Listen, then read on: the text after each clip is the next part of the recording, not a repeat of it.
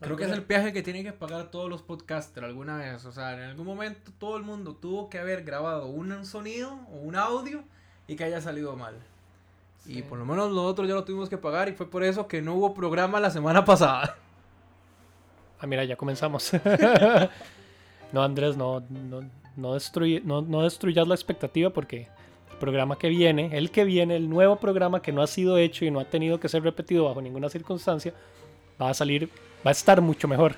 y por lo menos va a tener el fairness, porque el programa que hicimos la semana pasada, que no se publicó por problemas técnicos, iba a ser ajenos a nuestro control, pero mentira es de las elecciones de Estados Unidos y era de la convención demócrata, pero no íbamos a hablar de la convención republicana, pero ahora sí vamos a poder tener los dos lados de la moneda y un lado parece más brillante que el otro definitivamente. Bueno, eso se medirá en las elecciones, ya, ya lo, pero no, no adelantemos, no adelantemos porque hay bastante que sacarle a ese tema, pero todos estamos de acuerdo en que no queremos que Trump gane, entonces ya ahí adelantamos el criterio final. Pero queremos que Biden gane. A estas alturas sí. ¿Y por qué no Kanye West? Vamos a hacer el programa de fútbol, Andrés. Bueno, vamos con el programa de fútbol porque hoy vamos a hablar de la Champions. No puedo hacer el, el, cántico. No, mucho menos fumando, Orlando.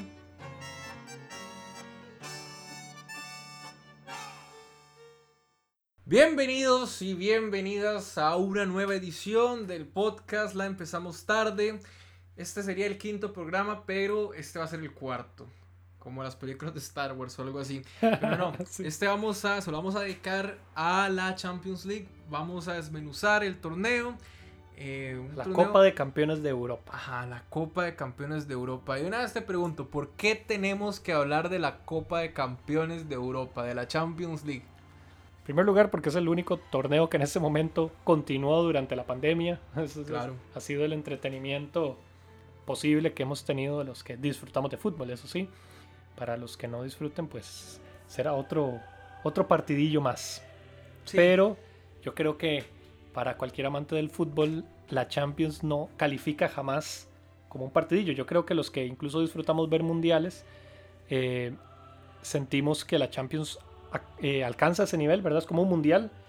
De hecho, yo, yo defendería siempre que ver la Champions es prácticamente ver el mundial porque tenés a todos los equipos de Europa, los campeones, subcampeones, terceros lugares, cuartos lugares, peleando por un spot todos los años, por cierto, es un campeonato anual.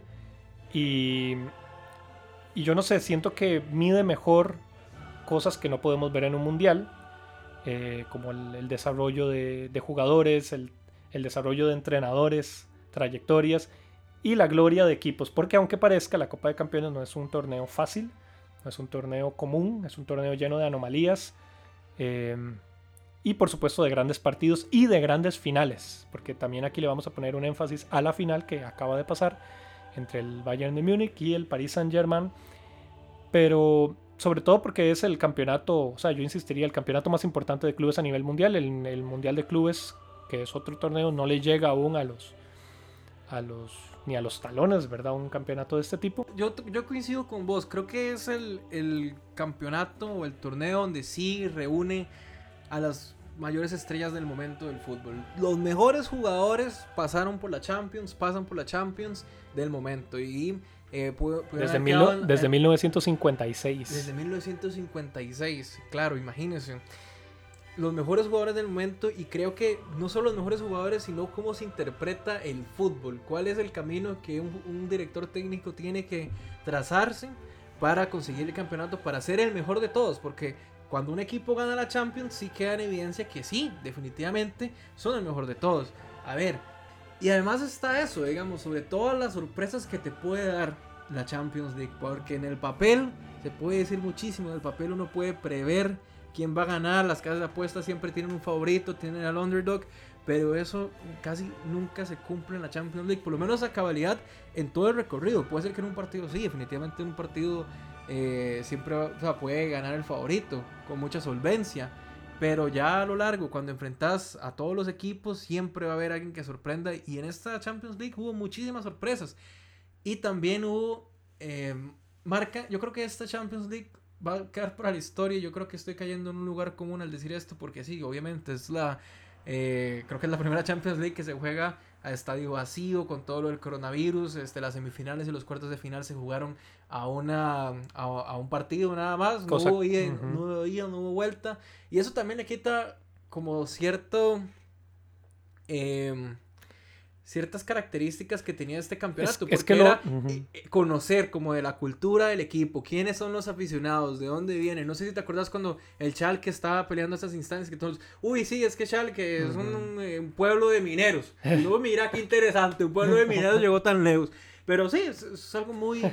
algo muy interesante y uno crea como sus propias narrativas. Yo creo que eso es algo bonito que tiene el fútbol, que uno puede hacerse de las promesas, la caída de los ídolos, eh, los héroes, los villanos, cómo eh, se mantiene la determinación de los jugadores a lo largo del tiempo y así son considerados leyendas, así mismo como los técnicos. Sí, además vos señalaste este, el aspecto, di, el aspecto como de la imagen del torneo, yo creo que es un torneo que nunca pasa desapercibido, eh, la publicidad que recibe, pero también como toda la parafernalia, yo diría, ¿verdad? Por ejemplo, vos mencionaste que no hay, no hay eh, ese, estadio cerrado, es decir, no hay aficionados en las graderías. No hubo, ¿verdad? Porque sí, la, la, todo el primer, la primera parte del torneo sí vimos los partidos normales, pero la última fase fue a, a, puerta cerrada y nos recordó lo triste que es ver en general un partido sin aficionados, pero en la Champions pesa más porque las Champions tiene siempre ese famoso momento. Antes lo hacían más, siento que ahora lo han disminuido. Cuando veíamos a los a los eh, aficionados ver a su equipo que ya está a punto de perder y la Champions tenía esas famosas tomas donde ves en los últimos minutos y enfocaban durante minutos las expresiones de todos los aficionados de qué está pasando. Está quedando eliminado mi equipo, la gente llorando, luego la gente que vuelve a despertar. Y eso te lo perdiste. Este, este, cierre de Champions ha sido muy enfocado como en el, ¿en qué? En el fútbol, en las jugadas. En, los, en, los, mismos, en los mismos actores que también los que se quedaron en la banca fungieron como aficionados. Y era lo, que lo único que se podía escuchar. Y quizás eso solo se pueda ver o se podía ver en un partido de alto rendimiento. En los que nada, o sea, los únicos que llegan a apoyar son los que están en la banca, quizá alguien que está ahí sin ningún compromiso viendo el partido. Yo te cuento que a mí me encantaba cuando estaba en la UCR em, irme al ecológico a ver al, al, equipo de alto rendimiento de la U para pasar así los huecos y no hacer nada, nada más para ver la mejenga. Me encantaba no sé. El glorioso, el glorioso equipo de la UCR. Pero el, de alto rendimiento. Entonces llegaba y jugaba contra Saprissa y así. Y nadie lo sé. A ver, lo más seguro nada más como quizá las novias de los jugadores y estudiantes que no tenían nada mejor que hacer, como yo, que sentaba y me comía un pan de canela y la pasaba súper bien. Y luego me iba para clases. Pero bueno, yo creo que ya es el momento para hablar de la Champions. Y yo creo que deberíamos empezar de eh, atrás para adelante. O más bien, empecemos ya por el final. Y hablemos del último partido. Hablemos de la consagración del Bayern München en contra del Paris Saint Germain, que eran dos grandes equipos, a mí me encantaban los dos, la verdad. Em, creo que... El París también. Sí, sí, la verdad es que el París sí me gustaba, por, por la manera en, la que venían jugando. Yo no sé, creo que existe como esa... el, el nuevo París, eso sí hay sí, el nuevo París, porque si, si quizás es un equipo que no tiene tradición, ah, la verdad es que eso me importa poco. A ver, si juega bien, si tiene buenas estrellas, si, si da espectáculo. A mí me porque, digamos, así, porque el Paris Saint Germain es un equipo de que la gente espera por la gran inversión, entonces también genera esa expectativa. O lo contrario, ¿verdad? Las personas que dicen que precisamente hay todo este tema, esa es una nueva narrativa que se armó a partir de, las gran, de la llegada de grandes empresarios y millonarios que empezaron a comprar equipos, pero eso a mí me sorprende porque se, se habla mucho con los clubes, pero eso empezó desde los desde los 90 en que los grandes empresarios y los, eh, hasta los jefes de la FIFA, ¿verdad? Con Joao Avalanche, marcaron que el fútbol iba a ser una empresa, iba a ser un deporte comercial. Entonces, ya cuando empezaron a decir que el Chelsea fue comprado por Abramovich, el millonario ruso, que eh, los, equipos, los, jeques árabes empezaron a comprar equipos como el Manchester City, el París, eh, pues a mí me, me parece una lectura que ya era tardía, por decirlo así. No, realmente no cambia nada y ahora lo estamos viendo incluso en ligas como la alemana, ¿verdad? Con el, este, la empresa Red Bull que se metió a comprar. Con el Leipzig. Ya lo había hecho en Austria, ¿verdad? Con el Salzburg y ahora lo hace con el Leipzig y, y ha sido todo un tema allá también porque en Alemania hay mucha tradición con sus equipos esta cuestión de que el fútbol es mucho más aficionado. sí, que el fútbol le pertenece a la gente. Por ejemplo, un equipo como el Borussia Dortmund que las decisiones, o sea, la, la toma una junta directiva, pero, o sea, realmente eh, son los mismos socios los que tienen una, una, fuerte toma o por lo menos un fuerte peso en la toma de todas las decisiones. Eh, pero a ver, o sea, eso no pasa, digamos, en toda, en toda Alemania, digamos, uno puede ver también el Bayern München. Y en mi opinión, pues cambia un poco la, cambia la historia, porque efectivamente hay equipos que eran históricos, los grandes equipos pequeños, equipos que venían, los famosos equipos de Europa del Este o los equipos griegos, el Celtic de Escocia, lo que sea, eran equipos que antes eran muy poderosos porque no veían a sus figuras ser compradas tan rápido y, tenías como una liga. Eh, la Copa de Campeones era muy diversa, podían llegar equipos de todo lado a las finales, em, pero la competencia era la misma en ese sentido, pero distribuida entre los países. Ahora tenés equipos que invierten muchísima plata para desarrollar jugadores, pero sobre todo concentrados en las cuatro ligas más importantes, ¿verdad? La italiana, la alemana, la española y la inglesa. Y eso ha sido el panorama de los últimos 20 años, ¿verdad? Ver a esos cuatro países dominar la Copa de Campeones. Igual eso es un tema que deberíamos tocar más adelante en el podcast, pero no quiero eh, terminar como esa parte de la discusión sin decir esto. Yo no creo que, a ver, en el papel, en el papel se sabe que, que es proporcional el éxito a la cantidad de inversión que uno le pone al equipo, pero eso no siempre pasa. A ver, y esto se vio, eso se ve reflejado en la Champions, eh, donde a veces se impone más eh, la tradición que tiene el equipo, eh, los mismos aficionados. Yo creo que sí, el, papel que juega el aficionado, que bueno, sí, que jugaba anteriormente el aficionado, era determinante para que el equipo pudiera, eh, pudiera sobresalir de cualquier adversidad. Y yo me remito quizá, digamos, a este famoso partido del 6 a 2 del Barcelona contra el Paris Saint Germain en que le logran remontar. Yo estoy seguro que si ese partido se hubiera jugado puerta cerrada, no existe esa remontada. Porque quizás ya en el momento por toda la eh, adrenalina que te da el mismo escenario y también cómo te puede cohibir, ya siendo el rival y estando en patio ajeno, cómo cohibir, cómo te puede cohibir el grito, la afición que está alentando totalmente al equipo contrario. Pero bueno, vamos a hablar de la final, creo que es muy importante, pero me gustaría que analizáramos las, bueno, habláramos de las alineaciones, nada más como comentarlas un poco. Yo voy a hacer la, la del Bayern Munich y vos vas a la del Paris Saint Germain. A ver, el Bayern Múnich salió con el campeón del mundo Manuel Neuer, Joshua Kimmich, Jerome Boateng, David Alaba y Alfonso Davis. Esos eran los defensores. Sí. en los mediocampistas eran Leon Goretzka, Thiago Alcántara, Serge Gnabry, otro alemán buenísimo, no sabía que era alemán, por cierto. Pensé que era francés. Es que se parece. Incluso, digamos, a mí se me confunde con Kingsley Coman, que sí es francés y fue el autor del único gol de la final. Y el, para mí que ya es eterno, tiene 30 años apenas, tiene media Thomas Müller. Y el delantero polaco, el 9. Uf, el mejor jugador del torneo. Robert Lewandowski. Así salió el Bayern Múnich que fue entrenado, o que es entrenado todavía por Hans Dieter Flick el, sí, el superentrenador, ahorita hablaremos más de él, del Paris Saint Germain, que salió con el ilustre Keylor Navas, de costarricense, eh, Tilo Kerer, alemán, Thiago Silva, el delantero capitán del equipo y famoso también capitán brasileño, eh, Presnel Kimbembe, Juan Bernat, español, Ander Herrera, Marquinhos, Leandro Paredes, argentino, y Ángel. Leandro Daniel. Leandro Daniel Paredes y Ángel Di María, ¿verdad? Otro eterno, yo diría, la contraparte de Müller Em, Neymar, la superestrella mundial. Entonces imagínate qué mundial teníamos aquí metido. O sea, ¿cuántos países llevamos ya? Kylian Mbappé, la estrella francesa, que se coronó campeón en el último mundial de, Rusia. Entrenados todos por otro alemán, Thomas Tuchel. Algo, algo curioso, digamos, de los entrenadores es que Thomas Tuchel fue el asistente técnico de, de, de, Klopp. Cuando, estaba, cuando Klopp estaba en el Borussia Dortmund, Tuchel era el asistente de Klopp.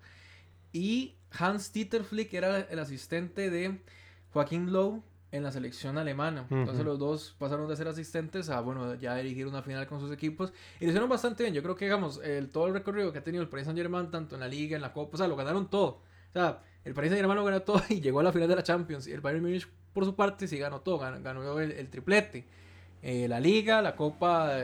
Copa de su nación. Si cada país tiene su liga, tiene siempre una copa y además tiene la oportunidad de ganar el campeonato común del continente, ¿verdad? Entonces siempre esa, esa noción de ganar el triplete le da aún más prestigio. El Barcelona lo tiene, ¿verdad? Que ha, ganado el triplete. Creo que, no, no, sé quién más lo ha repetido, pero es un honor que, que, pocos equipos tienen todos los años, ¿verdad? La dificultad de rendir en tres torneos distintos. Sí, es que no es fácil, sobre todo ya en esas instancias. Y es que el fútbol es un momento. El fútbol puede pasar ya en un abrir y cerrar de ojos. Ya un jugador que antes era buenísimo, eh, dice, queda, queda en el olvido. Por ejemplo, Balotelli. Y es por eso que hay que reconocer y hay que elogiar a esos jugadores que se han podido mantener por años, por décadas. Y por eso eh, aquí eh, sí hay que rendirle tributo a Manuel Neuer, a Thomas Müller, a Ángel Di María que sí son jugadores, bueno, Thiago Silva también, que están jugando prácticamente desde el 2010, que lo estamos viendo ya en los grandes escenarios y que han podido mantenerse, no es algo sencillo.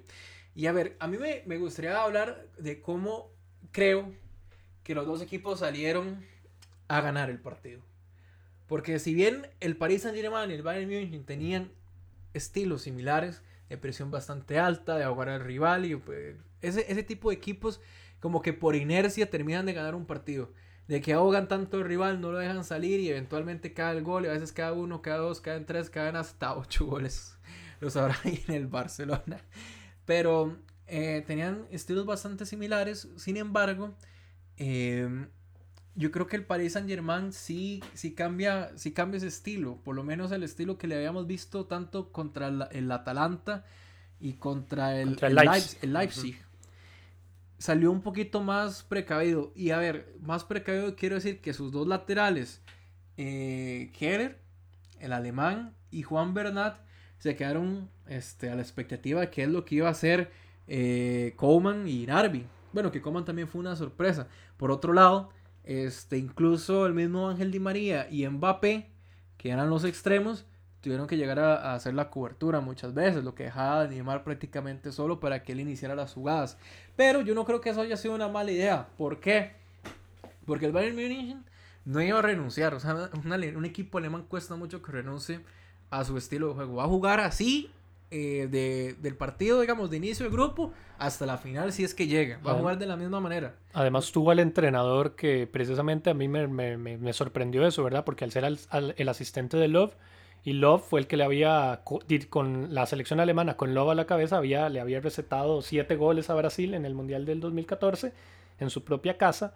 Luego de ver lo que hizo con el Barcelona, ah, la primera referencia fue esa, ¿verdad? Esta es esa Alemania. No, bueno, el equipo alemán, pero con otros equipos, pero es, este equipo alemán, es esta máquina demoledora. Eficiencia. La eficiencia, eh, la contundencia en los goles, eso, la, no detenerse y además figuras como Müller que a mí me parece que le dan, le dan un espíritu al equipo que, que, que es agresiva. A la gente no lee este Bayern, yo no sé si lo, vos, vos, lo recordás, pero el Bayern de hace ciertos años, el que quedó campeón en, en 2013, aunque quedó campeón no fue de esta manera de moledor, era un Bayern que yo lo recuerdo como ese equipillo que a mí me daba pereza ver sus partidos porque eran más, más cerrados, eh, no, eran, no tenían una delantera tan, tan rápida. Bueno, estaba Arjen Robben. Robben era su escapada, por decirlo así. Y estaba Ribery también. Sí, Ribery acabado de llegar, eso sí. Sí, Ribery y Robben, la verdad, sí tenían buenos, sí tenían buenos, este, sí tenía, sí tenía buen equipo. Pero este es un Bayern que a mí me recordó que la Bundesliga, que normalmente no es la liga más vistosa en la, en, ningún lado, yo diría, porque en realidad, pero o sea, se ha ido consolidando, o sea, ha ido recuperando terreno, decir, ah, esta liga sí puede. Sí puede llegar a competir. No, y yo creo que siempre lo ha hecho. A ver, eh, el Borussia Dortmund, el Leipzig, ahorita el Bayern, pero antes teníamos el Schalke también, por el Schalke tuvo su momento, el Schalke tuvo su momento, este, el equipo de el Hamburgo también, creo, que se, me olvida bien como ese nombre, el que, el que perdió en penales. No, mentira, el Bayern Leverkusen fue, que perdió en penales contra el Atlético de Madrid, que hizo también su buena Champions. Contra el Real Madrid, sí. No, contra el Atlético, bueno, fue que perdió una vez contra eh, el ah. Atlético, pero eso fue como hace... Las otras, sí, como en, en, la temporada 2015. Pero volviendo a por qué yo creo que el hecho que el Paris Saint Germain haya cambiado de, de, de estilo de juego, para mí no fue mala idea. Porque si bien el Bayern Munich es tan demoledor arriba, que deja muchos espacios atrás. Y a ver, sí, eh, el Bayern tiene defensas muy rápidos en David Alaba, que antes que puede jugar en cualquier lado, puede jugar de mediocampista, puede jugar de lateral, pero ahorita está jugando de central. Creo que es por la misma es la misma edad, pero también por la visión de juego que tiene. O sea, imagínese la responsabilidad de darle toda la salida junto a Jerome Boateng y Alfonso Davis, este chamaquito de 19 años que es canadiense, que le pegó un baile tremendo a Semedo, al lateral del Barcelona, en aquella famosa goleada, y que tiene mucha recuperación. O sea, que pueden subir y si ellos pierden la bola, tienen, digamos, como la capacidad para regresar de una manera rápida, efectiva, y así anular al rival.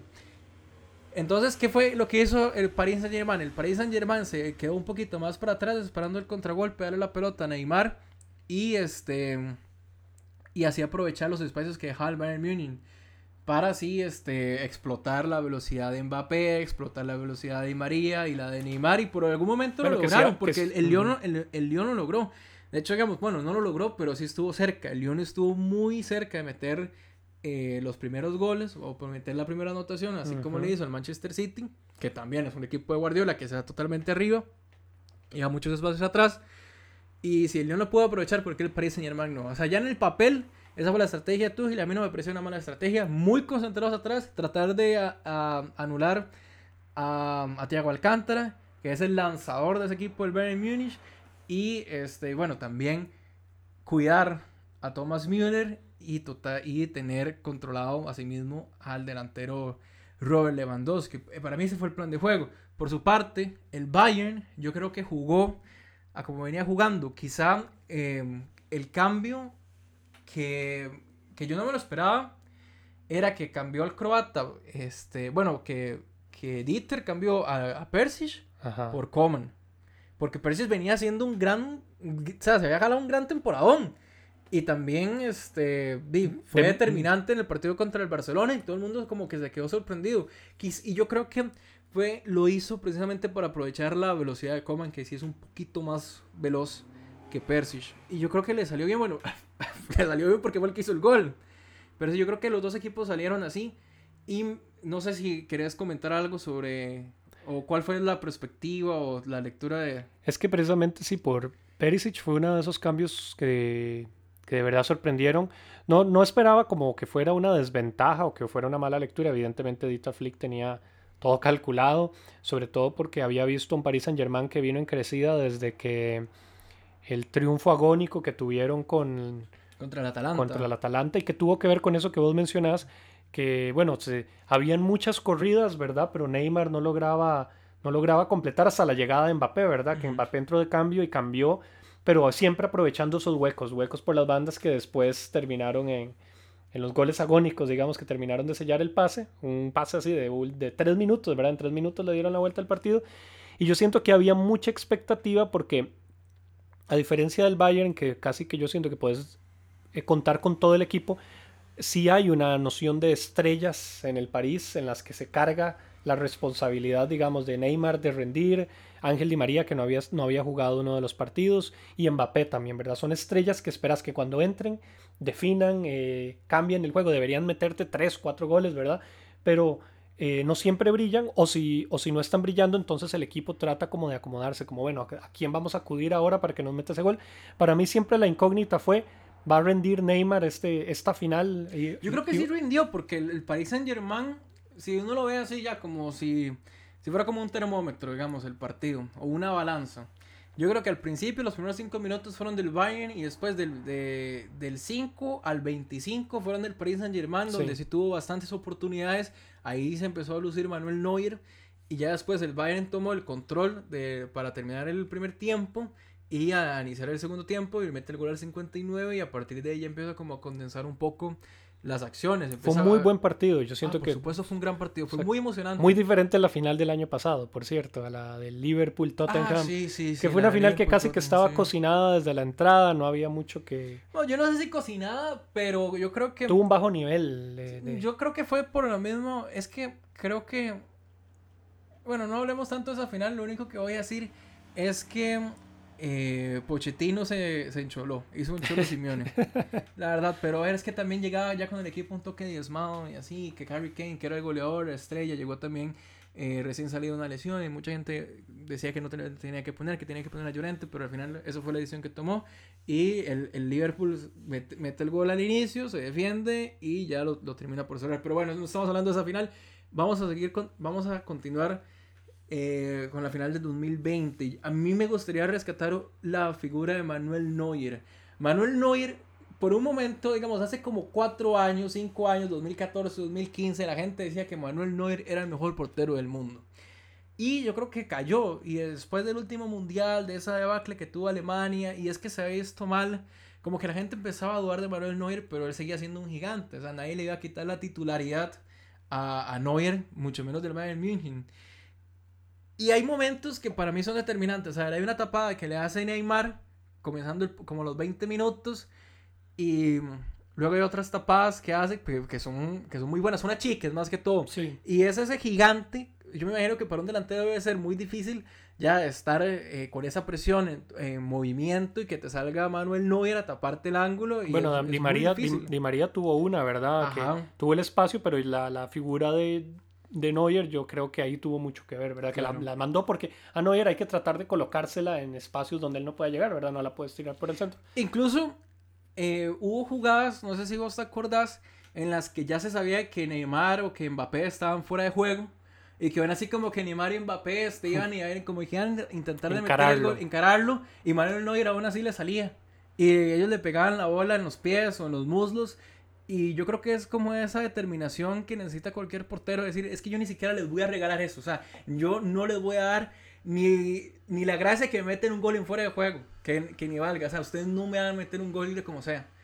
Y yo creo que se mantuvo así a lo largo del partido. Y, es, que es esa seguridad, porque yo creo que, bueno, Manuel Neuer es ese tipo de portero que es un sweeper keeper, que está, digamos, como detrás de los centrales y que juega muy bien con los pies y si los centrales salen mucho, como lo hacen los equipos, de, como lo hace el Bayern y como lo hacen los equipos de Guardiola, él tiene la responsabilidad de leer el juego y salir a rechazar o incluso a salir y armar el juego. Yo creo que Neuer maneja eso a la perfección. Yo creo que ese es un portero, digamos, que si la gente, digamos, asimila o relaciona el falso 10 con Messi, el portero, el sweeper keeper, es Manuel Neuer, por excelencia, por lo menos de la última década. Y yo creo que, digamos, me alegra que, que él haya ganado esta Champions, porque yo creo que reafirma la leyenda que es.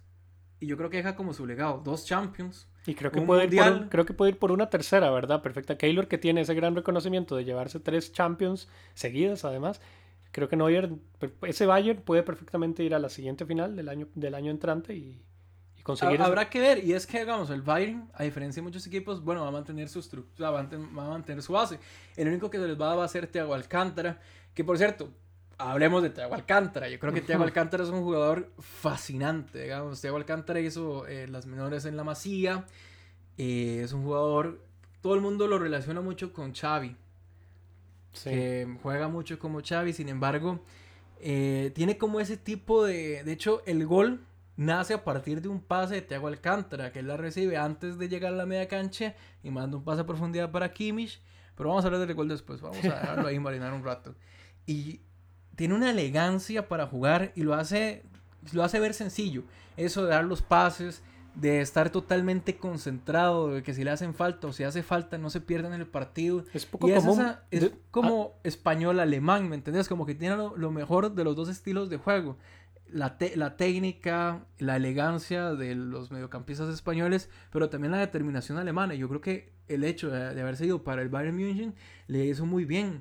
Y yo creo que Thiago Alcántara para mí está como entre los cinco mejores mediocampistas del mundo en este momento. En este momento, sí. Además, el, no, es común, ¿verdad? Ver a un alemán, eh, a un español en, en, Alemania. En Alemania jugando, porque estuvo Xavi Alonso, ¿verdad? Sí, también en el Bayern, sí. Y también está Javi Martínez, que es un contención vasco. Muy bueno, por cierto, también. Y creo que es como una, demuele, digamos, un poco esa imagen del español que, que, no tiene esa figura, ¿verdad? Que es de otro tipo de fútbol mucho más eh, compacto, digamos, como entre jugando con los pies con todo el mundo y se acopla aquí un estilo de fútbol mucho más frontal y ofensivo, ¿verdad? No es, el, no es el estilo habitual de España. Eh. Y es que también es muy interesante porque el Steve no juega con un 10 clásico y aprovecha mucho, digamos, toda la visión de campo que tiene Thiago para proyectar así a Coman, para proyectar a Ginardi, proyectar a Davis en la lateral, a proyectar también a Thomas Müller y a Lewandowski. Yo creo que eh, el fútbol del Bayern München nace a partir de lo que a, a Thiago se le ocurra. Es un jugador bastante prolífico para mí en la creación. Y a mí me encanta, y ya para cerrar el tema de Thiago Alcántara, él se va a ir para el Liverpool y se va a ir, no, o sea, porque quiere irse a jugar, quiere otro reto quiere irse a jugar a Inglaterra, ya lo ganó, ya lo ganó en España, jugó en el Barcelona, ya jugó bien en, Alemania y ahora quiere jugar en Inglaterra para ver qué es lo que puede ofrecer la Premier League, que es muy complicada también, pero a mí me encantan ese tipo de jugadores que siempre, que constantemente se están retando a sí mismos, como para aprender. Y yo creo que, más allá de eso, yo creo que Thiago Alcántara va a ser un excelente entrenador. Porque me recuerda un poco a, a Guardiola, incluso. Guardiola, digamos, ya cuando termina su, su paso por el Barcelona, él se va al Breche. Para, sí, no, se va al Breche y, aprender. a aprender. Y luego se va a los Dorados de México a aprender. Y luego ya cuando termina su carrera ya como, eh, como jugador empieza a, como a entrevistar a, a, muchos técnicos. De hecho, él viajó a Argentina para hablar con Bielsa y aprender. Y yo creo que Thiago Alcántara va por ese mismo camino. Que él le tiene tanto respeto o tanta pasión al fútbol, a su carrera. Y él está consciente que es algo tan efímero, que el fútbol es tan efímero. Y él no quiere quedarse estancado, no quiere, digamos, ser un jugador que solo jugó en una liga, porque se va a perder de tantas experiencias y yo creo que lo puede hacer. Yo creo que, digamos, ya después de, jugar en el Liverpool, si le da bien o no, él puede irse también a jugar a Francia. Yo creo que le alcanza. Y después a Italia. No sé. Y me llama mucho la atención porque son pocos los jugadores que pueden hacer eso. Me recuerda como Zlatan Ibrahimovic, que es un trotamundos. Y yo creo que, digamos, ya con, desde los ojos de Zlatan Ibrahimovic uno puede contar cualquier experiencia de fútbol. y cómo se puede interpretar el fútbol de maneras distintas. Y no sé, me llama muchísimo la atención. Thiago Alcántara. sí, esas, son, esas son esas historias individuales que de nuevo, ver un partido, y yo sé que vos lo ves así siempre, ver un partido eh, pasa mucho más de lo que sucede simplemente en, la pelota y lo que vemos en los jugadores hacer, ¿verdad? Hay como historias personales contándose durante el partido, eh, como lo hemos hablado, ¿verdad? Villanos y héroes de algunos que pueden estar tratando de rendir para, para, mostrarse un tiempo más, ¿verdad? Gente como Keylor, que curiosamente todos todo el mundo estaba esperando que llegara y jugara. O sea, primero teníamos la duda de si iba a llegar a jugar la cuarta final, pero si llegaba, estaba la expectativa de em, cómo iba a rendir, o sea, cuál iba a ser su desempeño de nuevo como finalista y además dar una. esa historia personal que él traía para esta final, que era demostrar que lo que había hecho el Real Madrid, la forma en que lo trató cuando lo sacaron, bueno, casi que los forzaron a irse fue un error, ¿verdad? Porque el portero que ahora todos dicen también ayudó a llevar al Paris Saint Germain a la final y eso a mí me encanta siempre como historia personal, ¿verdad? Claro. Yo, yo no es que personalmente soy el gran aficionado de Keylor, pero sí, sí es imposible no, no encantarse de la manera, de, cómo les, no, no cómo le salen las cosas, sino cómo las logra, ¿verdad? Cómo, cómo se mentaliza para y es la historia de un portero, ¿verdad? Muchas personas podrían pensar que es un puesto, pero ya lo mencionamos, aquí los dos porteros tienen una historia. Claro, y además la seguridad que le da Keylor Navas. Keylor Navas, más allá de ser un buen portero, yo creo que es un gran capitán. Y es una gran figura que, por ejemplo, Thiago Silva y Kimbempe, que son centrales de muchísima categoría, se sienten mucho más seguros cuando tienen a un Keylor Navas atrás. Pero yo de Keylor Navas, más allá de, las, de, de la calidad que lo ha demostrado a lo largo de su carrera y que es indudable, Hablemos de, del tico. Yo siento que hay un grupo que empieza a, proliferar en redes sociales o en los mismos grupos de WhatsApp que le desean el mal a Keylor Navas o que espera que pierda. Y me llama mucho la atención eso, porque, o sea, sin lugar a dudas es extraño. Porque es que, digamos, para mí es inconcebible. Yo nunca he querido como que un jugador pierda. Yo he querido que un jugador gane. Ah, no, yo sí, yo sí he querido. Ah, ¿Por qué? ¿Por qué crees que un jugador pierda? Ay, porque los villanizas. Es que, a ver, yo, esto, esto es muy interesante porque hablamos de dos capas que están en el fútbol y uno se sumerge en una capa. Es decir, si yo veo un partido y yo creo que este jugador es el malo del partido, y pues probablemente vos puedes decirme, pero mira, este jugador está pasando esto y por eso se comporta así. Y ha pasado, por ejemplo, yo, curiosamente, he hecho lo contrario y no sé cómo te quedará. Yo he defendido a Suárez por, porque aquí en Costa Rica es común ver, hay como una enemistad con Uruguay. Y los partidos que hemos tenido con Uruguay han llevado a cierto desprecio por un jugador como Suárez. Y después la villanía que el mismo jugador alcanzó de, con el famoso mordisco en el, en el Mundial de, 2010, ¿verdad? Sí, 2010 fue. 2014 fue. El de 2014. No, porque ese fue el que nosotros jugamos. Eh, fue en el de 2010. ah, no, sí, en el de 2014 tienes razón, contra, contra Italia. Sí, aquí el INI. Aquí el INI, sí. Y después de eso, pero ya tenía, en el 2010 tenía la fama aquel de haber hecho el salto en que le metió la mano en el partido contra Ghana y les le provocó. Pero también hay gente que lo elogia, hay gente que le parece bien el hecho que haya metido la mano, Maradona metió la mano. Pero yo no lo defiendo por, yo no lo defiendo porque es un jugador. Yo, yo defiendo, ganas de ganar. Es que Suárez y a mí me gusta que sea ese villano. O sea, si Suárez no fuera el villano, no me gustaría, pero hay otros jugadores que por ser villanos me caen mal.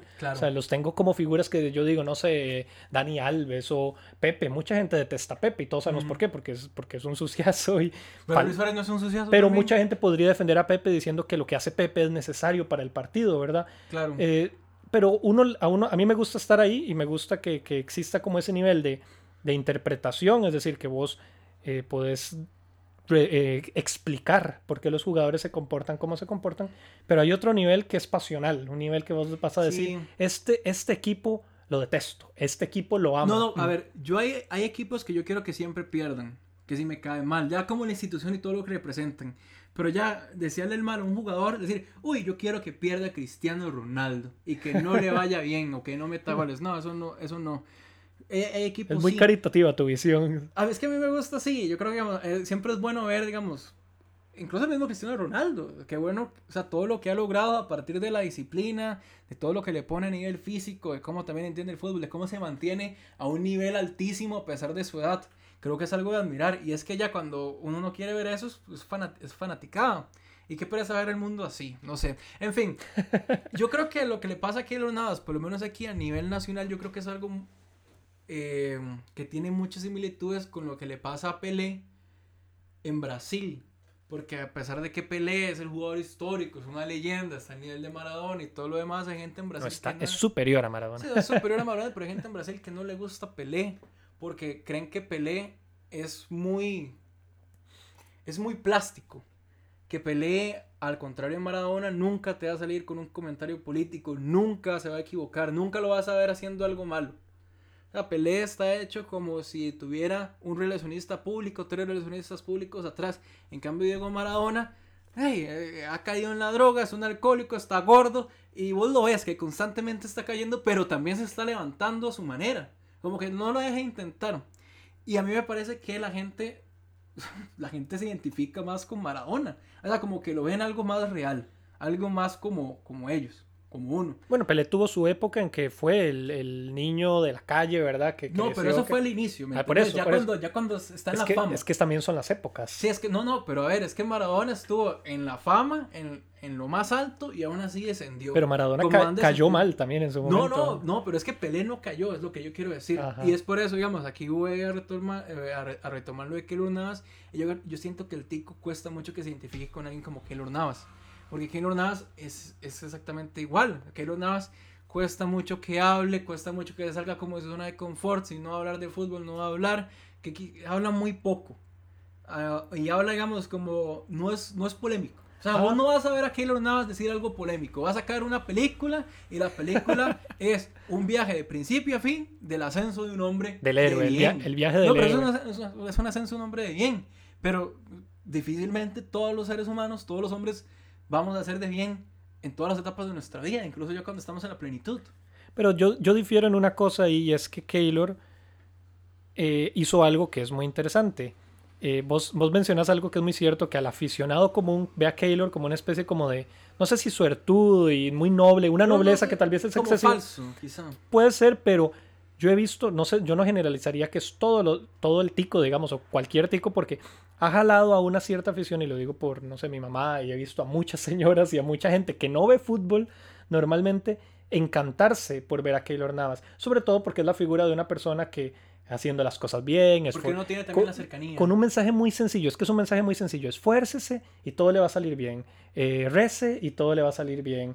Eh, y una persona que, como vos decís, no muestra esas facetas negativas o esas facetas monstruosas o esos errores, pero hay personas que ven en eso como una, no sé, un, un augurio positivo, una persona que tiene una confianza en sí mismo. Y pienso que a, otro sector de personas que no, que, no, que no le gusta ver tanto esa polémica futbolística, ese pleito, ven a él a una persona que es íntegra y que, y que cumple su labor, ojo, y es recompensado por eso. Entonces, esa historia de triunfo yo sí creo que ha calado, pero en gente que no veía fútbol y creo que gracias a Keylor muchas más personas se han interesado por no solo por el torneo europeo, sino por la selección. En eso, en eso estamos de acuerdo, pero yo también creo que hay un, hay un segmento de la población que no le cae bien Keylor Navas. Y yo creo que también es un segmento que sigue más fútbol. Un, segmento más futbolero que le cae mal Keylor Navas precisamente porque no se puede identificar con Keylor Navas. En otro programa tenemos que hablar de, de Brian Ruiz, porque en, sí, con, claro, o, Brian... O, hablar de, los, de los ídolos, de cómo uno empieza ya a idealizar. Es que Brian tiene, esa, Brian tiene esa imagen de más villana, que vos decís. Brian sí tiene sus lados oscuros y que le han sido criticados y verdad, es una figura que no, no muestra lo que Keylor muestra, ¿verdad? No es una figura la que se santifica. A ver, a ver, a ver, yo no, yo no voy a permitir que hables más del Capi. No, yo soy leguista, eh, eh. perdón, pero es, es, a toda honra de los mejores que hay acá, pero, pero es, es otra discusión, porque es otro tipo de jugador y tiene sus claroscuros, que es lo que estamos diciendo. Y sí, hay jugadores que no parecen mostrar más, más que la superficie, como vos señalás, Pelé, Pelé tiene eso. Em, pero no sé, pienso... Por ejemplo, hay una cosa que yo no me imagino que Keylor Navas haciendo. Digamos que ocurre como algo, no sé, a ver, en un caso hipotético, que, que, ocurre una tragedia similar a lo que está pasando en Estados Unidos con todo el Black Lives Matter, que hay un, hay un poder político que está ahí y que hay deportistas que empiezan a hacerle eh, la huelga, que empiezan a, a, levantarse. Yo no veo a Keylor Navas haciendo eso. Yo no veo a Pelé haciendo eso. Yo sí veo a Maradona, hablando cualquier tontera. Pero ahí va a estar. Va a estar defendiendo lo que él cree que es correcto. Y yo creo que, digamos, quizá Keylor Navas también, también quizás está en contra de, las injusticias, pero vos no lo vas a ver, vos no lo vas, vos no lo vas a ver tomar una posición polémica. Porque no le sirve, porque no le gusta, porque no le interesa. Y yo creo que es por eso que quizá la gente está como también en la expectativa de qué es lo que pasa con Keylor Navas. Es muy interesante porque ahí, bueno, no sé, curiosamente vos y yo siempre chocamos en esa parte, no siempre en modo negativo, sino a veces, tuanis, digamos, como en que, ¿qué tanto se sumerge uno en la vida externa e interna del fútbol, ¿verdad? Porque el fútbol tiene su dimensión interna que es esto, la competencia, y por eso la Champions tiene eso, ¿verdad? Es la Champions, ¿qué pasó en la Champions? Pero la historia externa, es decir, esto, cuáles son las afinidades políticas de un jugador o cuál es su, su visión del mundo, entra en otro nivel. Hay gente que por eso hay aficionados que entran y chocan. Es como, yo a veces lo veo como el debate de de la literatura y los autores, ¿verdad? La gente quiere que los autores se comporten o los cineastas se comporten como sus productos, claro. como lo que componen. Y a veces el fútbol tiene eso. Uno quiere a veces ver en un jugador lo mismo en su vida personal. O incluso hagamos, a ver, Keylor Navas, con todo lo religioso que es y mm, toda la devoción que tiene a su Dios, yo no lo veo, digamos, apoyando a un líder político religioso. O sea, yo no veo Keylor Navas que eso pase, eso sí.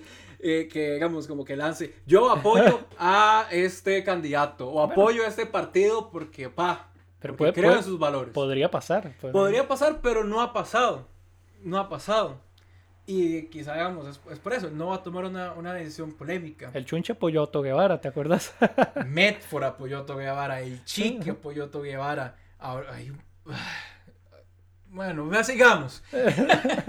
Hay un jugador que también creo que, que merece eh, ya unos comentarios. Thomas Müller. Yo no sé cómo voy a recordar a Thomas Müller. Yo no sé cómo la gente va a recordar a Thomas Müller. Yo tengo una frase, el nuevo Klose.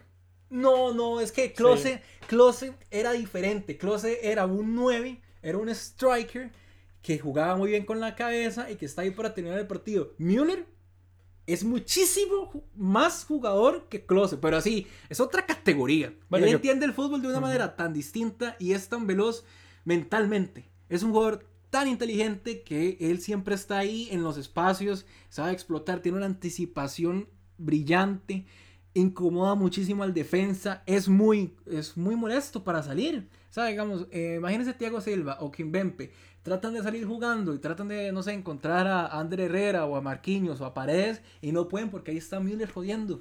Y, y no lo vamos, y quizás no lo vamos a recordar porque, a ver, no es que le pega súper bien a la bola. No es que es un gran cabeceador, no es un gran dirulador, tampoco, no tiene ese zigzagueo que tiene Neymar o que tiene María, tampoco es el que cobra los tiros libres, pero ahí está, digamos, en el juego, él ahí está, tiene la dinámica. Y yo creo que eso es algo muy difícil de ver porque eh, ahorita estábamos viendo este video de Tifo Fútbol que es muy difícil, digamos, decir, es que metió tantos goles, hizo tantas asistencias y ya es un buen jugador o es un mal jugador. Pero ¿cuántas jugadas concretó? Digamos, ¿cuántas jugadas en las que el equipo llegó hasta la portería del contrario, él estuvo involucrado? Yo creo que eso es muy difícil sacar a punta de estadísticas o de lo peligroso que puede ser para rival un jugador como Thomas Müller. Y aquí es cuando quiero hablar del gol. A ver, el gol nace el gol del Bayern Múnich hace como el minuto 55 por 55, ahí. no, 59. 59, 59 comen.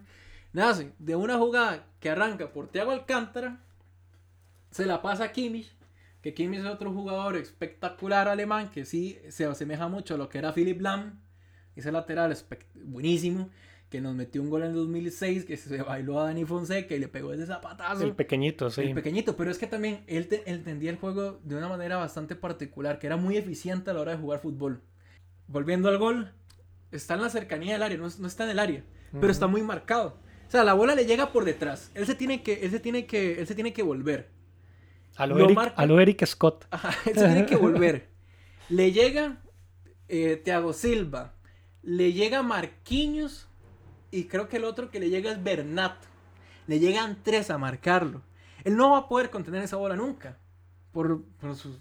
A ver, ni Lewandowski contiene esa bola, se la van a quitar. Entonces, ¿qué es lo que él hace?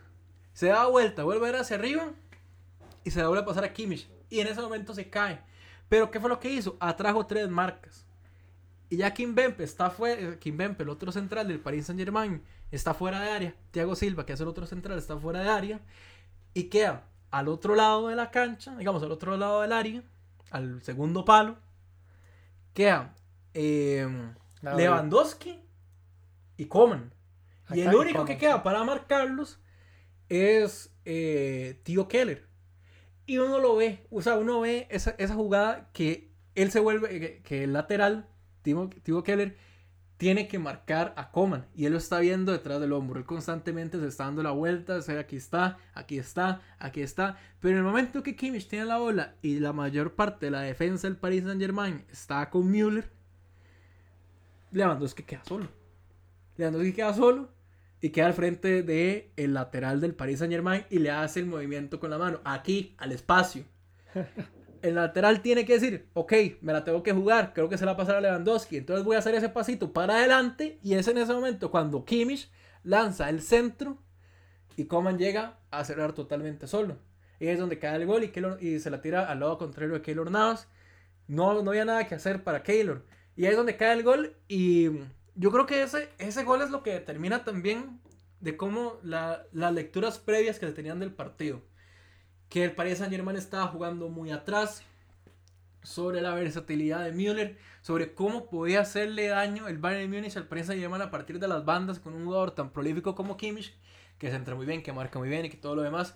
Y que Thomas Müller, a pesar de que digamos sí participa en la jugada, su mayor este, virtud fue jalar marcas, al igual que Lewandowski. Lewandowski, por el nombre eh, y por cómo se mueve, ya es una amenaza por sí mismo. ¿Y quién termina haciendo el gol? Coman, que quizá, digamos, por, por el aire, no es tan bueno como Lewandowski como Persic, que más bien se espera ese zigzagueo que juegue mejor por tierra, pero aún así logra meter el gol porque está absolutamente solo. Y yo creo que es ahí cuando el Bayern Múnich logra capitalizar los espacios que le dejó el Paris Saint Germain, que no fue sencillo. Para mí fue una jugada súper densa, súper elaborada. Es que además, muy diferente a un partido que, por ejemplo, el que vimos el 8 a 2, 8 eh, a 1, no, 8 a 2 contra el Barcelona. El gol de, Suárez. sí, el gol de Suárez. El, de Suárez el 8 a 2 es muy diferente ese partido, pero me parece que son igual de emocionantes y dramáticos por eso, porque ah, un partido como este ves a un equipo que llega con un esquema muy trabajado, ¿verdad? Ambos equipos se están midiendo, rinden montones, ¿verdad? Llegan con los mejores jugadores del mundo y vas a ver muchas jugadas falladas y todo, y una jugada así cuántas veces la estás intentando en un partido y la vez que te sale, te sale tan bien que vale todo el partido, ¿verdad? Es que es una jugada de, de, pizarrón, ¿verdad? Se prepara mucho, se trabaja. Tenés que tener la, la, participación de este jugador, de Müller en este caso, que es el que cumple, cumple su labor de cuál es mi rol en el juego, ¿verdad? No solo traigo, sino que eh, hago lo inesperado.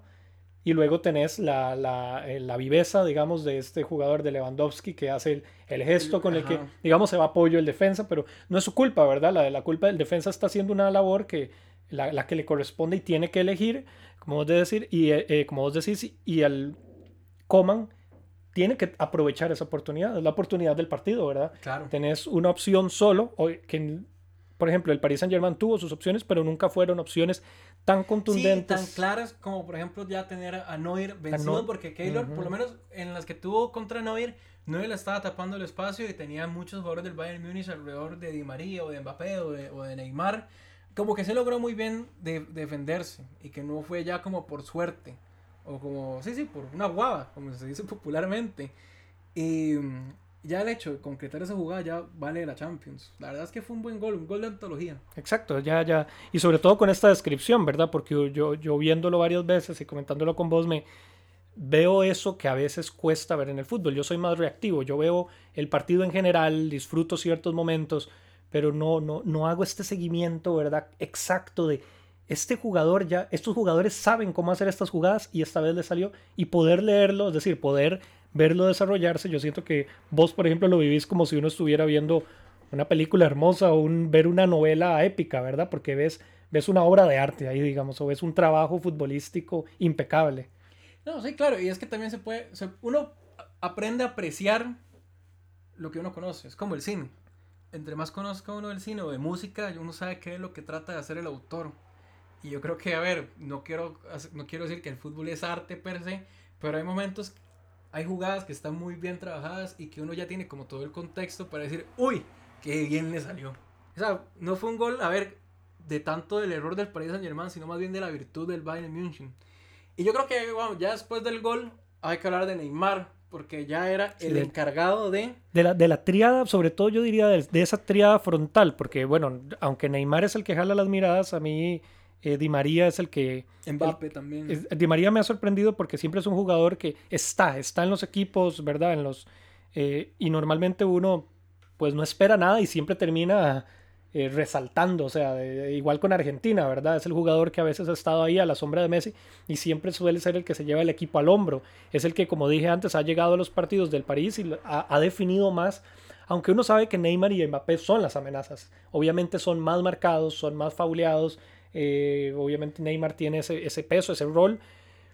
Pero Di María siempre es como una estrella silenciosa y yo siento que va a estar ahí mucho rato. Y yo creo que hay algo que tiene Di María que es esa entrega. Yo creo que Ángel Di María sí siente todos los partidos, sobre todo en estas instancias, como que él no da una bola por perdida. Y yo sé que es un lugar común decir, es que él corre todas las bolas, no una bola por Es un gran rematador. Es un gran rematador, pero es que yo creo que él lo siente, digamos, él realmente quiere ganar todos los partidos eh, cuando él no puede jugar, vos lo ves en la banca y está totalmente abatido.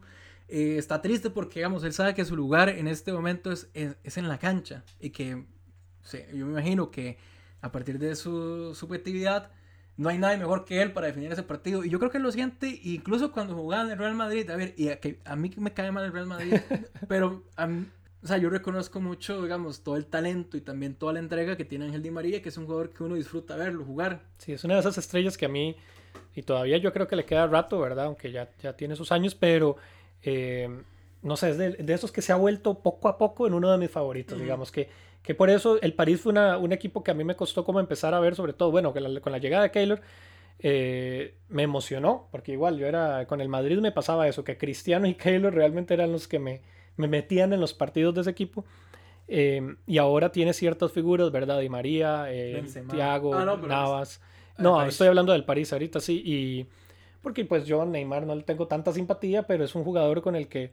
Sea, cuesta mucho. Neymar es el que, del que podemos hablar ahorita porque es... Qué, qué emociones tan contradictorias genera, ¿verdad? Es una figura que es, lo mismo que como estábamos hablando de, de Pelé. Te carga toda la plasticidad, todo el dinero encima, toda, toda la la parafernalia. Yo creo que representa también mucho como esta generación, no sé, como el millennial, digamos, que nació entre los noventas. Privilegiado. Privilegiado, digamos, mucho Instagram, muchas redes sociales, mucha plasticidad en, su, personalidad, ¿no? Pero yo creo que en la cancha, yo creo que, digamos, a diferencia de María, a Neymar se le puede sacar muy fácil del partido. Eh, yo creo que es algo que no ha podido controlar muy bien. Y eso es algo que lo, lo, acarrea desde Santos, desde que jugaba en Brasil, jugó en el Barcelona. Y a veces a mí me cae mal Neymar porque le falta respeto al rival.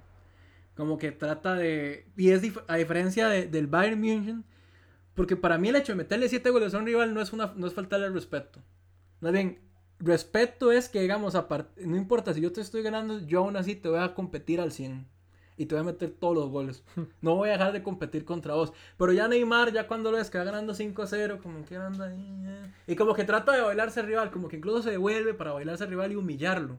Yo creo que eso para mí está mal. Y siempre se lo lee como el niño berrinchoso, ¿verdad? Es muy diferente. Mbappé tiene, es igual de joven, bueno, más joven, pero eh, no, tiene, no tiene esas características, ¿verdad? Es un jugador, es muy pasivo, es decir, en algunas cosas no es un jugador que, que, que uno vea con esa pasión de Di María, ni tampoco con el berrinche de de Neymar está como en el medio, ¿verdad? Esos dos y con un gran talento. Eso sí, todavía no, no ha tenido esa oportunidad de demostrar ser ese, esa figura legendaria. Yo creo que Mbappé todavía sigue siendo la promesa, la promesa. 19 años. Bueno, bueno, campeón del mundo con 19 años. Ahorita tiene como 20, 21. Imagínense que, nosotros, aquí en Costa Rica, jugadores de primera edición que tienen 21 años, jóvenes promesas del Deportivo prisa. Bueno, pero es eso, es promesa todavía, ¿verdad? Sí, es promesa y habrá que ver si se puede mantener a lo largo del tiempo, porque promesas en el fútbol han habido un montón.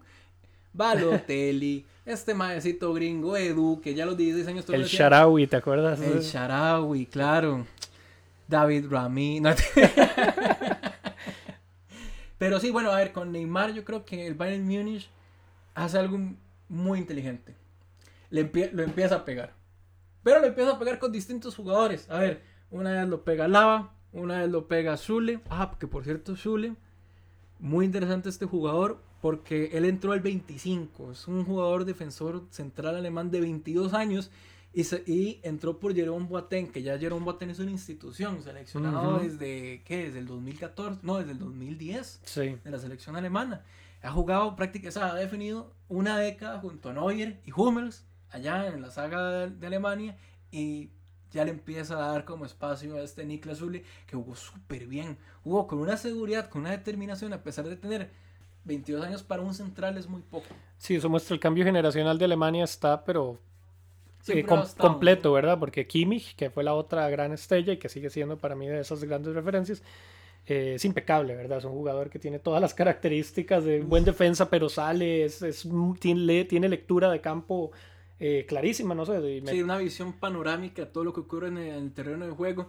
Y yo creo que es eso, digamos, como el manejo de los tiempos, las velocidades en las que transcurre el partido y cómo ellos lo pueden leer a partir de su beneficio. Y yo quizá estoy hablando mucha para, para decir qué buen jugador que es, pero a ver, es que cómo se puede medir la, la visión, cómo se puede medir el tiempo, además a decir que, que maneja el partido ya como con un, ¿cómo es que se llama esto? los que tienen los músicos. Los metrónomos. Los metrónomos, sí, claro, a ver, lo manejan así. Un ritmo eh, preciso. Exacto. Y yo creo que el Bayern a partir de ahí empieza a pegar a Neymar y Neymar se empieza a desesperar. Y ya cuando Neymar lo sacas de la casa, lo sacas, lo sacas y se acaba el partido. Sí, Luego entra Chopo Motín, que tuvo una oportunidad, así como la tuvo contra el Atalanta, pero no la logra capitalizar. Yo creo que el Chopo Motín tuvo la más clara, como que quizá tuvo que haber hecho un movimiento, no sé, caer ahí diferente, distinto, pero y al final no le alcanzó. Pero, a ver, ya como para ir cerrando, porque yo creo que ya cubrimos a los jugadores que teníamos que hablar. Hay, hay, otros que, a ver, Alfonso Davis, gran lateral, pero ese, yo creo que ese no fue tanto. Ese, ese, va a quedar para adelante, porque yo creo que Alfonso Davis, con todo lo que ha hecho, lo que va a merecer, probablemente si se vuelve la estrella que parece que puede ser, va, va, va a merecer su, su, su, episodio. Y aquí lo vamos a sufrir. Sí. Aquí lo vamos a sufrir en, la, en las eliminatorias. A Alfonso Davis. Sí y a... Este canadiense, sí. Sí, sí, muy, muy, muy difícil que jugó con Cristian Bolaños. Que... ¿Ah, ¿En serio? ¿También jugó con Cristian Bolaños? Sí, ah, en el Vancouver, creo que fue una cosa así. Sí, se... Ah, eso no sabía. Y parece que se le... que Bolaños le mandó un mensaje como de apoyo. O sea, habían hablado antes que le había dicho que... A mí me encanta, por ejemplo, ahorita... Que iba a ir muy bien en el Hay medios de comunicación como que tratan de decir como el salmo que le mandó Keylor Navas a Mbappé. Sí, pero, eso es para la señora, ya te dije que es como es la pequeña historia eh, cute de Claro, claro, este, el pasaje de la Biblia que leyó Jonathan McDonald después de perder la final y uno, uy, ¿cuál fue? y sí, lo que quería ahora preguntarte era ¿qué, ¿qué podía haber hecho el París de todo lo que viste? ¿Este es el partido que debió ser o el París pudo haber cambiado algo en esa estrategia? Tuchel, ¿qué, qué vio, qué no vio y qué jugador también pudo haber sido más, más revelador? Yo creo que la tuvo que meter. Y eso fue lo que no hizo. no, yo creo que, que Tuchel es un buen planteamiento. O sea, jugó a partir de con sus fortalezas y explotando las debilidades del rival. A ver, ¿cuál era la mayor debilidad del Bayern München? Todos los espacios que dejaba atrás cuando salía a atacar. Y a ver, creo que. Em, creo que nada se puede hacer o por lo menos no hay nada como que reclamarle. O sea, como un estilo ya como futbolístico, como reprocharle algo.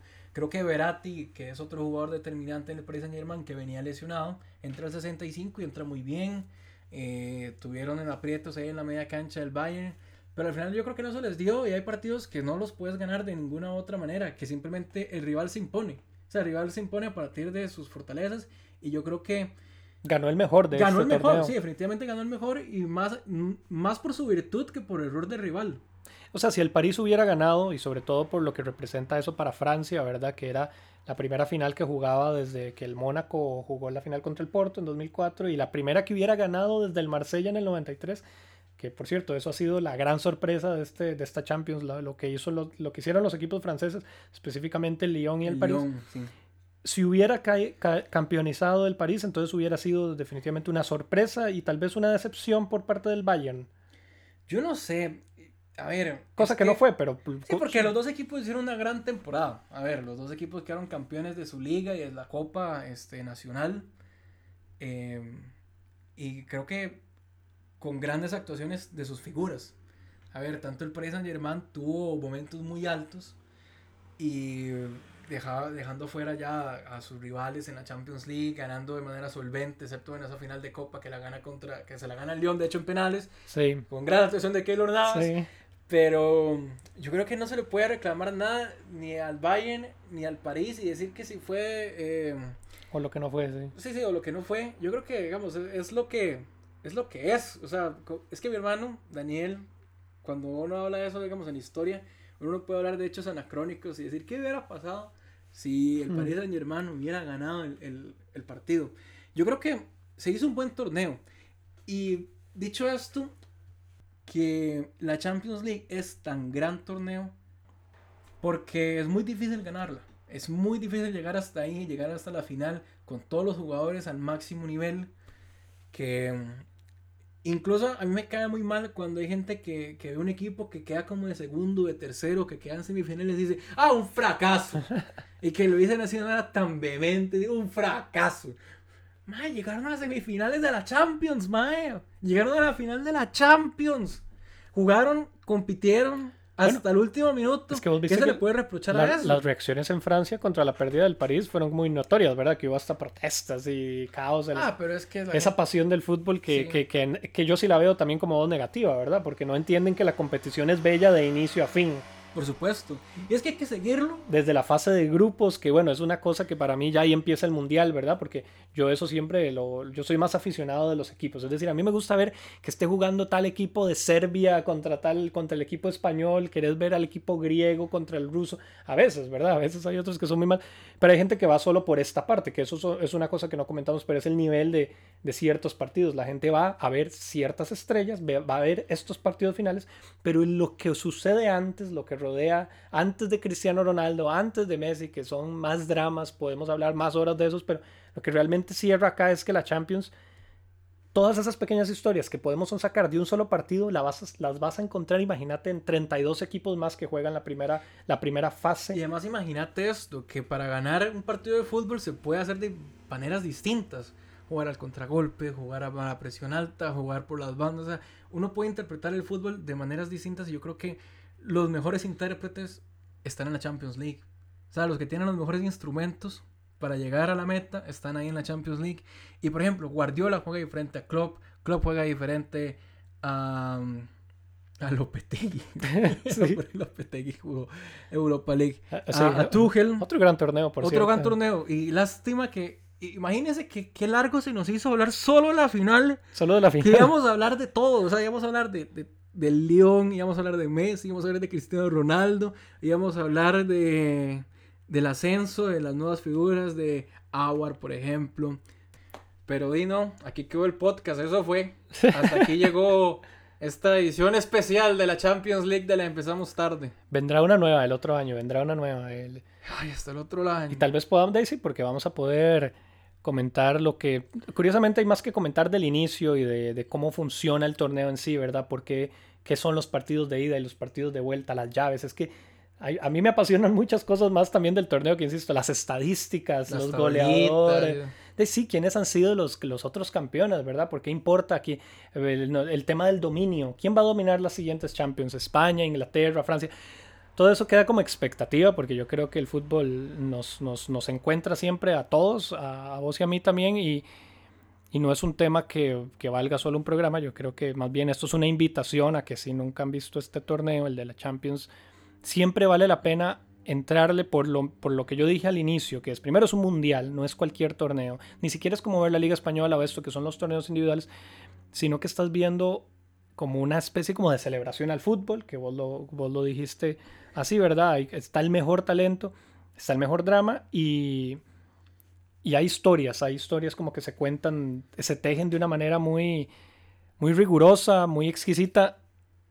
Y yo personalmente creo que no, no te basta con apoyar a un equipo. A mí, a mí, eso es algo que siempre pienso, que cuando uno ve la Champions, la gente me pregunta como con quién voy. Yo, yo siempre tengo como 10 equipos, porque en realidad me gustan mucho. Casi siempre tengo hasta uno por país. porque, y lo que pasó con la final, digamos, ninguno de los dos eran realmente mis equipos, pero podía disfrutarlo de una manera que no era lo mismo que ver un clásico y tampoco es lo mismo que un mundial de fútbol. Ese fue el mejor cierre que hemos tenido para un podcast. Muchísimas gracias por escuchar. Se despide de ustedes. Andrés Díaz, sí. Orlando. Chao. Orlando, ¿vos crees que si Aristóteles, no mentira, Sócrates, Sócrates, Sócrates le hubiera gustado la Champions League? Eh, sí, sí, pienso que sí. Pienso que para él hubiera habido mucha dialéctica, eh, mucha mayéutica, que era el método que él tenía para para enfrentar, para que la verdad surgiera de entre dos, de entre dos posiciones eh, contrarias, era un diálogo constante. Y si hay algo que, ojo, esto ya es verborrea puro, verborrea pura, si, si, hay algo con lo que se pueda comparar el diálogo socrático y la, la, la extracción de la verdad de la y de la falsedad de, es en el fútbol, porque el fútbol es muy honesto, el fútbol no te engaña. Y eso es lo que Sócrates trataba de hacer, demostrar que los que hablan mucho pero realmente no saben, cuando los veas desarrollando su argumento en el partido, pongámoslo así, los vamos a ver que realmente no saben lo que saben y el que verdaderamente, el que tal vez sabe que no sabe, por lo menos está consciente de eso y por eso es más sabio. Wow, wow, muy bien, muy bien aterrizado. Eso sería un gran ensayo.